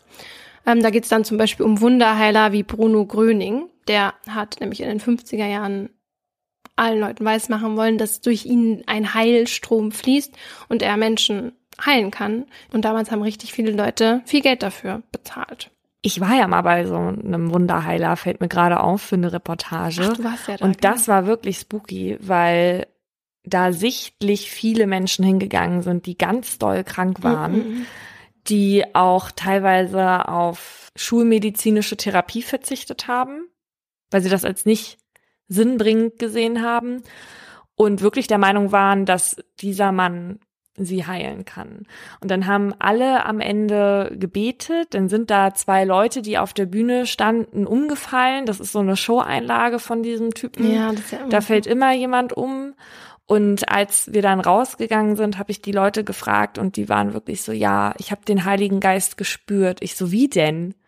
Ja, da kam so ein Windhauch. Das ist wirklich traurig gewesen, was ähm, was solche Menschen in anderen auslösen und was die für Hoffnungen in den wecken ähm, und die da teilweise wirklich äh, gesundheitlich in eine ganz brisante Lage bringen. Furchtbar. Ja, dieser, ähm, dieser Wunderheiler, dieser Bruno Gröning, wurde auch ähm, wegen fahrlässiger Tötung angeklagt und verurteilt. Ja, und dann gibt's natürlich auch noch die satanistischen Sekten, die eben Satan huldigen dann sogenannte Endzeitgruppen, die sich auf das Ende der Welt vorbereiten und, und wappnen. Oder auch Gruppen, die an Außerirdische glauben und mit denen in Kontakt stehen. Also Der Glaube und auch die Motivation hinter diesen Gruppen können komplett unterschiedlich sein und trotzdem gleich gefährlich für den Einzelnen sozusagen. Und die Frage ist doch, wieso schließt man sich solchen Gruppen überhaupt an? Oder andersrum gefragt, wie kommen solche Gruppen an Mitglieder? Wurdest du schon mal von einer Sekte direkt angesprochen oder hast gesehen, wie andere Leute von Sekten angesprochen wurden? Kann ich mich jetzt nicht dran erinnern, wahrscheinlich auch, weil sie sich ja vorher nicht als Sekte zu erkennen geben, aber eine halbe Stunde bevor wir angefangen haben aufzunehmen, hat es hier bei mir geklingelt Nein. und da hat der Mann unten gesagt, er möchte sich ganz gerne mit mir über einen Vers aus der Bibel unterhalten. Hat er das über die Sprechanlage gesagt? Ja. Hast du gefragt, welcher Vers? Nee, ich habe gesagt, von euch hatte ich die letzte Zeit genug. ja, ich hatte auch, glaube ich, so zwei bis dreimal in meinem Leben entweder die Zeugen Jehovas vor der Tür oder halt auch Menschen, die mich in irgendeiner Weise bekehren wollten. Die Rekrutierung von Mitgliedern ist ja in den meisten Fällen eher subtil, ja. Also es gibt den traditionellen Postwurf, Zeitschriften, Kleinanzeigen und Flyer und da steht dann natürlich ja eben nicht drauf, wir sind eine Sekte, kommen in unsere Reihen, sondern da ist dann halt eben von der Yoga-Class oder der Meditation oder einem Persönlichkeitstest die Rede sozusagen. Oft rekrutieren die Mitglieder aber auch aus dem sozialen Umfeld, was verständlicherweise am effektivsten ist, weil dann halt schon eine, ja, eine Art Vertrauensbasis herrscht. Und dazu ist jetzt wichtig zu sagen, dass Sekten nicht per se Menschenfänger sind und jeder, der sich irgendwie in der Nähe einer solchen Gruppe aufhält, potenziell gefährdet ist. Denn bei einem Anschluss an eine Gruppe kommt es immer auf die individuelle Situation der Person an und dem Angebot der Gruppe. Die Bedürfnisse dieser Einzelperson müssen halt von diesem Anbieter gestillt werden, beziehungsweise muss es so aussehen, als wäre dem so, damit man sich halt anschließt. Und besonders gefährdet sind Personen mit starkem Bedürfnis nach Halt, Orientierung, sozialem Anschluss und auch einfachen Antworten auf unsere immer komplexer werdende Welt. Und das kann dann dazu führen, dass man sich einer Gruppe anschließt, die eben auch vordergründig überhaupt nicht potenziell gefährlich erscheint. Und oft ist es dann auch so, dass bei diesem ersten Kontakt genau diese Bedürfnisse angesprochen werden und dass es am Anfang zum sogenannten Love-Bombing kommt. Das ist nämlich, wenn das Mitglied halt mit ganz viel Liebe empfangen wird und sich halt intensiv um dieses neue Mitglied gekümmert wird. Wenn die dann an Veranstaltungen teilnehmen, dann gibt's auch meistens die sogenannte Sandwich-Methode. Da sagt Hans-Peter Bartels, der ehemalige Sektenbeauftragte von Schleswig-Holstein dazu, dass bei Veranstaltungen setze ich neben jeden Neuling zwei bewährte Sektenmitglieder.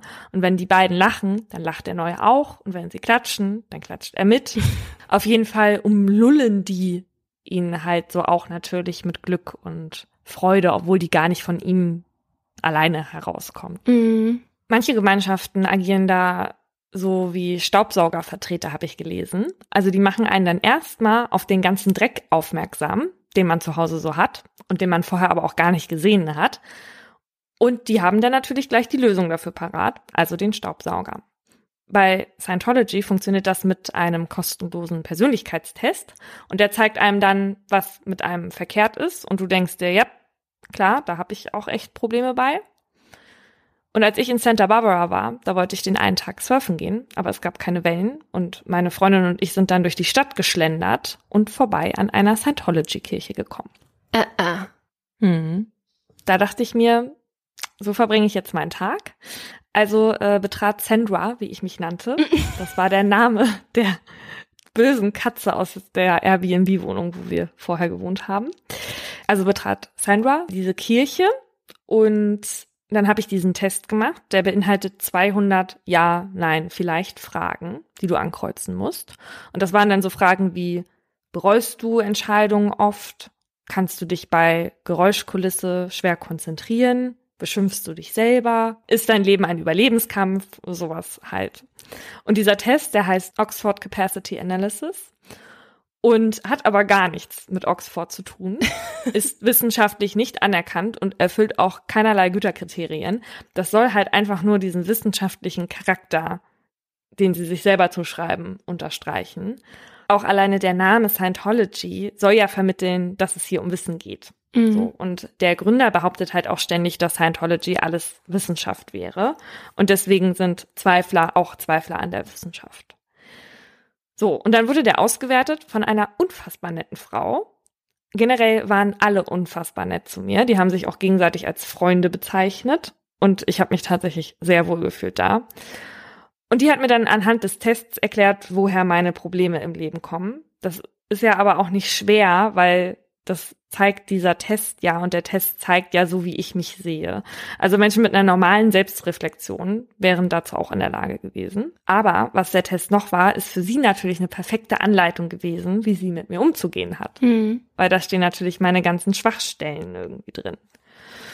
Naja, auf jeden Fall hat sie mir dann nochmal so erklärt, wie die das so sehen. Also, dass jeder Schmerz, den wir erlebt haben, egal ob körperlicher oder seelischer, der wird gespeichert, ob bewusst oder unbewusst. Und der reaktive Verstand, der hat dann in manchen Situationen die Gefehlsgewalt über uns. Und weil die Grundlage dieses Verstandes der Schmerz ist, reagieren wir in manchen Situationen halt völlig irrational. Mhm. Und deswegen löscht man bei Scientology mit der Dianetic, das ist dieses angewandte Verfahren, damit löscht man die Schmerzerinnerungen aus und schreibt die quasi um. Und wie? Durch diese Sitzung. Und was macht man in diesen Sitzungen?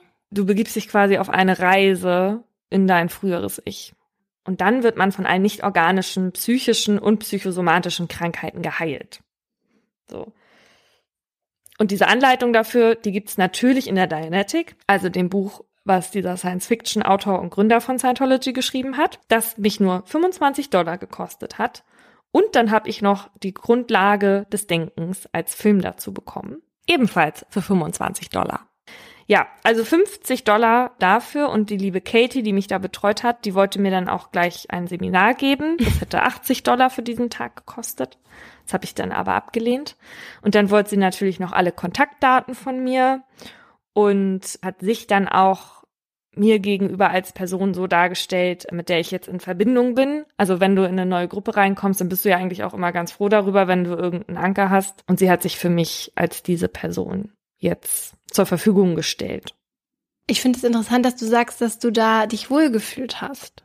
Weil ja. ich, also wir beide sind ja total skeptisch denen gegenüber und wissen alles oder wissen viel über, über sie und wissen auch genau, dass sie ja das wollen, ja. Und dann finde ich das krass, dass es trotzdem funktioniert, ja.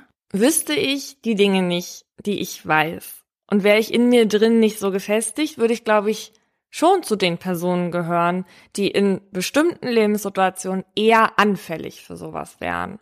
Und deswegen wollte ich das Seminar auch nicht mehr mitmachen, weil ich keine Lust hatte, mich indoktrinieren zu lassen, weil das natürlich auf eine ganz plumpe Weise verlockend ist. Dass dir jemand sagt, hey, wir können alle deine Probleme gemeinsam mhm. lösen und du bist hier genau auf dem richtigen Weg. Natürlich sprechen Leute darauf an, wenn die gerade in einer fiesen Phase sind. Ja, genau, dabei sollten solche Menschen sich ja nicht an Organisationen wie Scientology wenden, sondern sich professionelle Hilfe holen, also bei Psychologen oder Psychologinnen. Denn wenn man erst einmal Mitglied in solch einer Gruppe ist, dann kann es dazu kommen, dass man von außen betrachtet unhaltbare Zustände durchlebt und trotzdem bleibt. Und da stellt sich die Frage dann für Außenstehende, warum das so ist. Und da gibt es unterschiedliche Hypothesen und die zentrale ist wohl die Verhaltenshypothese. Und da wird nämlich davon ausgegangen, dass die Lehre der Sekte das Verhalten der Anhänger beeinflusst. Also, dass die Anhänger immer weiter indoktriniert werden deshalb nicht aussteigen wollen. Und das kann auf ganz unterschiedliche Art und Weise passieren. Zum Beispiel jetzt bei meinem Fall mit der Colonia Dignidad, da war das halt durch Folter, ja. Also durch ähm, körperliche Bestrafung, Isolation, Schlafentzug und rund um die Uhr Beschäftigung waren die Mitglieder quasi gezwungen, ihre Situation anzunehmen, ja. Die hatten gar keine Kraft und auch keine Zeit, irgendwie Distanz aufzubauen oder zu, zu reflektieren. Und um aus ähm, deren Ohnmacht jetzt, die in die Schäfer sie gedrängt hat, herauszukommen, mussten sie sich dann mit seiner Lehre und ihm irgendwie identifizieren, um, ja, um die Zustände 40 Jahre lang zu ertragen, sozusagen. Ja, und ein großer Teil von ihrem Glauben hat ja auch mit Angst zu tun. Also, dass die Gruppe die Anhänger in dem Glauben lässt, dass der Untergang naht Und damit ist jetzt gar nicht gemeint, dass man nicht ins Paradies kommt, wie bei den Zeugen Jehovas angenommen, äh, wenn man nicht das tut, was die Sekte sagt, sondern dass du als Mensch auch gefallen bist, wenn du dich von der Gruppe entfernst. Du bist ja nur in der Sekte auf dem richtigen Weg und da draußen wirst du halt untergehen. Ob das jetzt ist wie bei den zwölf Stämmen, weil Gott dich dann nicht mehr erlöst oder du halt in deine alten Verhaltensmuster zurückfällst, wie bei so Psychogruppen du bist da draußen ja niemand mehr, weil sich mhm. dein Wert ja bisher immer über die Gemeinschaft definiert hat. Äh, Leah Remini, die Schauspielerin von King of Queens, die ja auch bei Scientology groß geworden ist, äh, die hat halt auch gesagt, sie wollte halt auch mehr sein. Sie wollte mehr sein als nur eine Schauspielerin. Und äh, in ihrer Zeit bei der Sekte dachte sie halt wirklich, dass sie anderen Menschen helfen würde. Und das soziale Umfeld hält einen auch. Oft ist es ja so, dass die AnhängerInnen mit Menschen außerhalb der Gruppe nichts mehr zu tun haben. Ja, und dafür sorgt die Gruppe ja auch eben genau, um das eben zu erreichen, um diese, um diesen Druck aufzubauen, dass mhm. man halt eben mit nichts daraus gehen würde. Bei Leo Remini war das so, dass sie sich mit der gesamten Familie von der Sekte getrennt hat Larry King fragt sie nämlich in einem Interview danach, wenn man schon anfängt, das alles zu realisieren, warum man dann trotzdem so lange braucht, bis man dann da rausgeht. Und äh, sie sagt, normalerweise trennen sich Anhänger nicht unbedingt nur von der Sekte, sondern von ihrer Mutter, von ihrem Vater, von einem Ehemann oder einer Ehefrau teilweise auch und vielleicht auch von ihren Kindern. Und da kann der Gruppenzwang auch eine große Rolle spielen. Denn wenn alle um dich herum sich auf eine bestimmte Art und Weise verhalten, dann ist es für dich als Einzelperson ja schwer, dich nicht konform zu verhalten weil es auffällt und weil die aber auch überwacht werden, sich, also sie sich gegenseitig überwachen. So war das bei Robert von den zwölf Stämmen. Bei ihm war das sogar so, dass wenn er sich zusammen mit Shaloma nicht konform verhalten hat, dann wusste am nächsten Tag der Ältestenrat davon. Mhm. Und ihm ist erst sehr viel später aufgefallen, dass seine Frau die beiden halt verraten hat, weil sie Angst davor hatte, was passiert, wenn sie nicht beichtet. Ja. Weil das war ja eben der Druck dahinter, dass wenn man was nicht beichtet, dann wird Gott sich an einem rächen. Und deswegen hat sie ihre ganze Beziehung eigentlich überwacht. Ja, und so kann man halt kontrollieren, ja. Und wenn dann auch mal Zweifel aufkommen sollten, also doch mal bei jemanden, dann weiß man ja ganz genau, weiß das sofort jeder.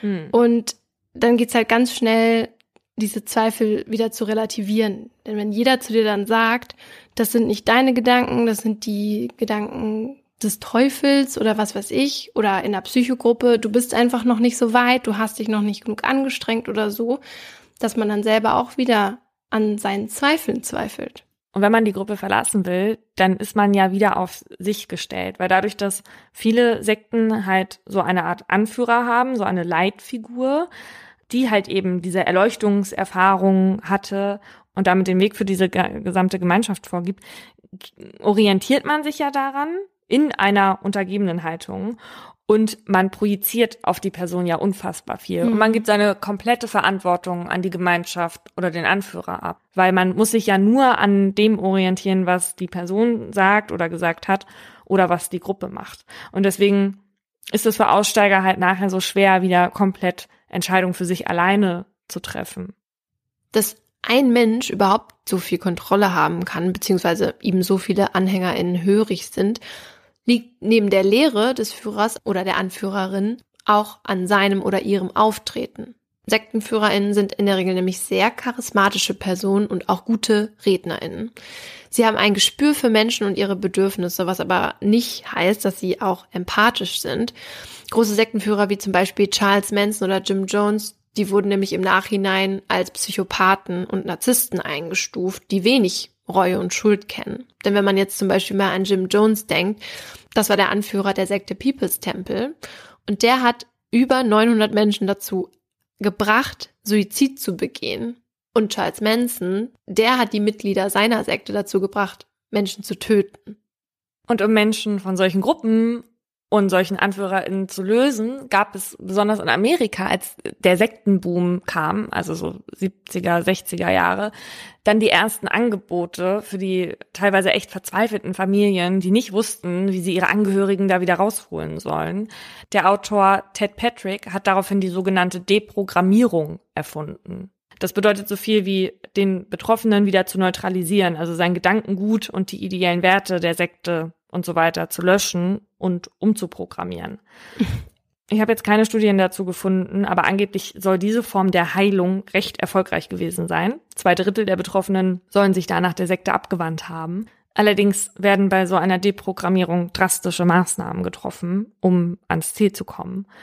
Erstmal beinhaltet die nämlich in den meisten Fällen eine Entführung der Person und eben somit auch eine Freiheitsberaubung, um sie von der Sekte zu isolieren.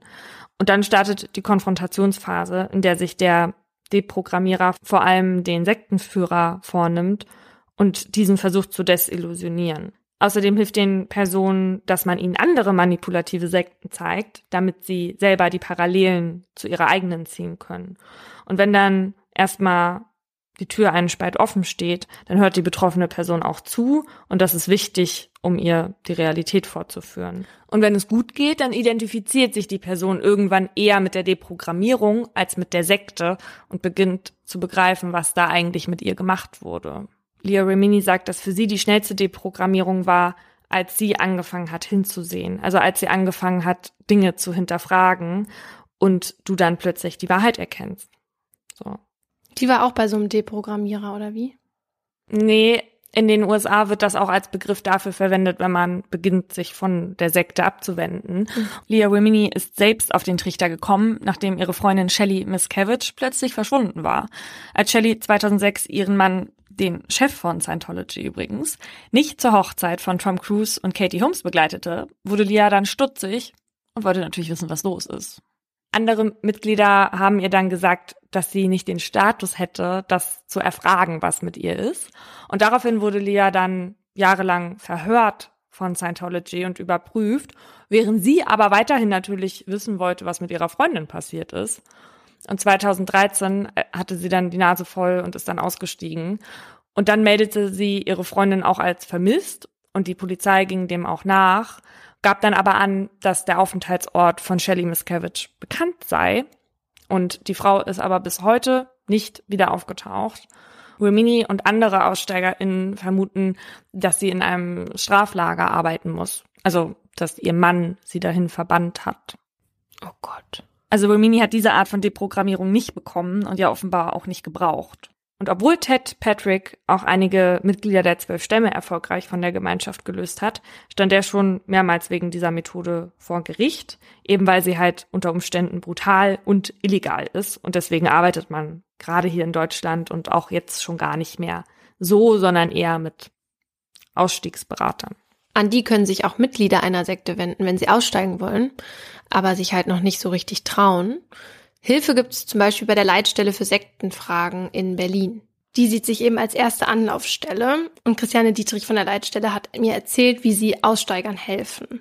Dann ist der erste Schritt erstmal, sich zu entlasten, über die äh, Erfahrung zu reden und äh, auch nochmal aus einer anderen Perspektive sich zu informieren über diese Gruppe, vielleicht auch mit anderen Betroffenen sich darüber auszutauschen, wir würden dann zum Beispiel eben auch äh, vermitteln und wir bieten dann eben auch kurzfristig eben auch Beratung an, wo wir mit den Menschen dann auch nochmal darüber sprechen, wie ist es geschehen, dass ich überhaupt in diese Gruppe gekommen bin, was hatte ich für Bedürfnisse, also auch nochmal die Selbstreflexion auch nochmal anzuregen und ähm, dann ergibt es sich manchmal, dass wir dann auch bei der Therapeutensuche unterstützen. Die Leitstelle hilft auch dabei, Kontakt zu Behörden herzustellen. Also zum Beispiel, wenn jetzt jemand aus einer Gruppe austritt, bei der er dann auch mit der Gemeinschaft zusammen gelebt hat, damit er wieder eine Wohnung finden kann oder eine Arbeit finden kann. Und da koordiniert quasi diese Leitstelle nochmal.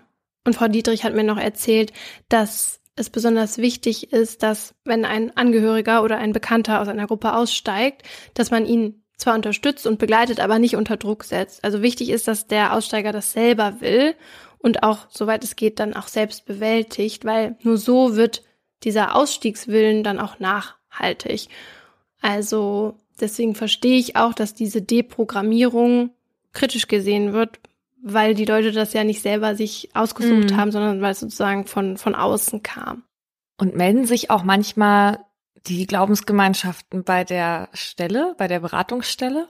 Ja, da meinte Frau Dietrichs, dass das schon immer mal wieder vorkommt und also, dass dann ein Mitglied der Sekte anruft und nochmal seine Sicht der Dinge darstellen will. Also so, als wäre das, was der Aussteiger oder die Aussteigerin berichtet, als wäre das alles falsch. Das hat so den Charakter von den Instagram-Nachrichten, die wir manchmal bekommen, die dann mit dazu muss ich jetzt auch noch mal was sagen anfangen.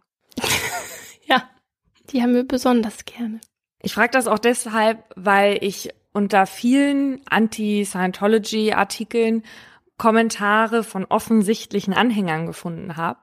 Die bestreiten dann zum Beispiel, dass Scientology homophob sein soll, obwohl in Dianetic steht, dass Homosexualität eine sexuelle Perversion sein soll, die man dann wie eine Krankheit behandelt. Also die gehen da schon aktiv gegen vor, was über die so verbreitet wird.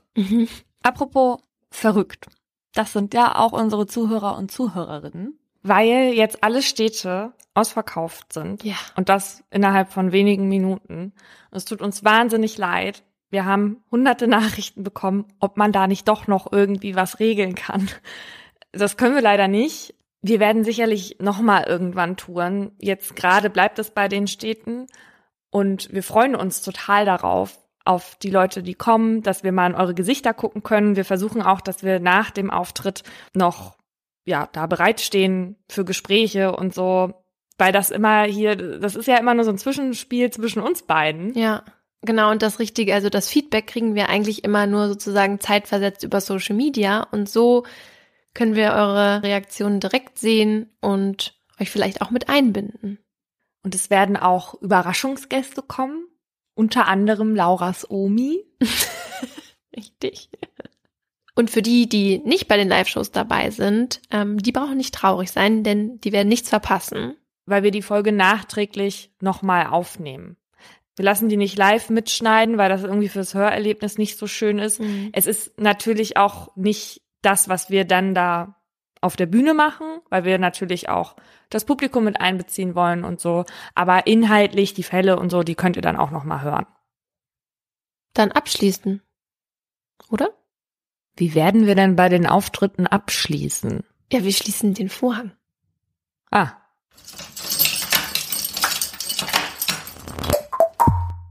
Das war ein Podcast von Funk.